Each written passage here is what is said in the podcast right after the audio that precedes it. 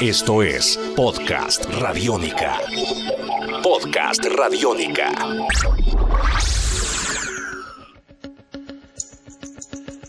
Hoy en el ABC hablaremos de los motores de búsqueda.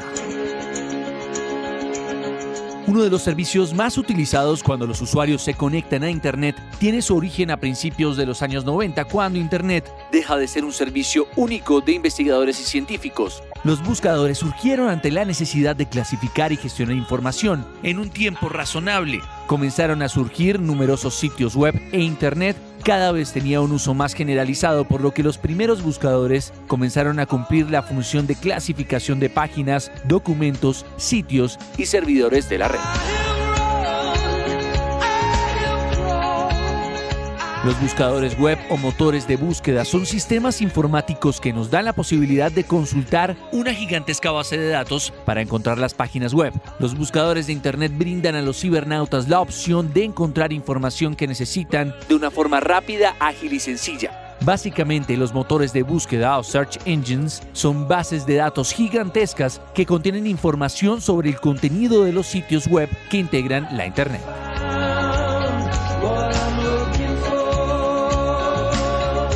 Para obtener esta información, el usuario tiene que acceder mediante los diferentes navegadores de Internet que existen como Chrome o Firefox. Después de entrar en el navegador tendrá que acceder a un buscador e introducir una palabra clave o keyword. Acto seguido, el buscador le responderá con información en forma de listados de diferentes páginas web relacionando la palabra clave que el usuario introduce en el buscador. Los buscadores web incorporan automáticamente páginas web mediante programas informáticos llamados Spider, encargados de localizar de forma automática y metódica todas esas actualizaciones que se producen en los millones de sitios web cada segundo. El primer buscador web fue Wandex, un índice ahora desaparecido realizado por la World Wide Web Wanderer, un robot desarrollado por Matthew Gray en el MIT en 1993. Otro de los primeros buscadores, AliWeb, también apareció en el 93 y todavía está en funcionamiento. El primer motor de búsqueda completo fue WebCrawler, que apareció en 1994. A diferencia de sus predecesores, este permitía a sus usuarios una búsqueda por palabras en cualquier página web, lo que llegó a ser un estándar para la gran mayoría de los buscadores. WebCrawler también fue el primero en darse a conocer ampliamente entre el público. También apareció en 1994 Lycos, que comenzó en el Carnegie Mellon University. Muy pronto aparecieron muchos más buscadores como Excite, InfoSeek, Tommy, Northern Light y Alta Vista. De algún modo competían con los directorios o índices temáticos populares tales como Yahoo. Más tarde, los directorios se integraron o se añadieron a la tecnología de los buscadores para aumentar su funcionalidad.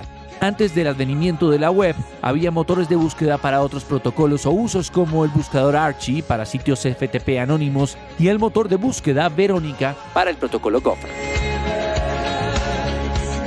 Existen muchos motores de búsqueda en Internet, pero su principal diferencia está en la forma de construir y estructurar sus respectivas bases de datos o a través de las que arrojan la información al usuario. I'm Larry Page. I'm co-founder and uh, CEO of Google.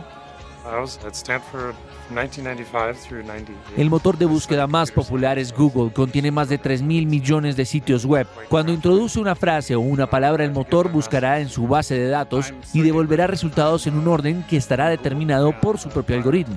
Los datos que las arañas extraen son tratados de forma diferente por los diversos motores de búsqueda. Los motores de búsqueda ponen el peso en diferentes componentes en un sitio web y en cómo se integra en la web. De esta manera se determina el orden en que los sitios web deben aparecer en los resultados de búsqueda. Las páginas que contienen los resultados de la búsqueda son llamadas comúnmente SERPs, Search Engine Result Pages. We experimented with a variety of things. You know, we had some shared interests and uh, la mayoría de los motores de búsqueda ponen al día sus bases de datos al menos una vez al mes con la información recopilada por sus arañas. Esto es importante saberlo cuando se tiene un sitio web relativamente nuevo. Si pones su sitio web por primera vez en la red al final de un rastreo, las arañas no lo encuentran. Tendrá que esperar hasta la actualización siguiente para entrar a formar parte de la base de datos. Una vez el sitio web entra en la base de datos, todavía llevará una o dos más actualizaciones para que el nuevo sitio web se estabilice en los resultados de búsqueda. Esto es Podcast Radiónica.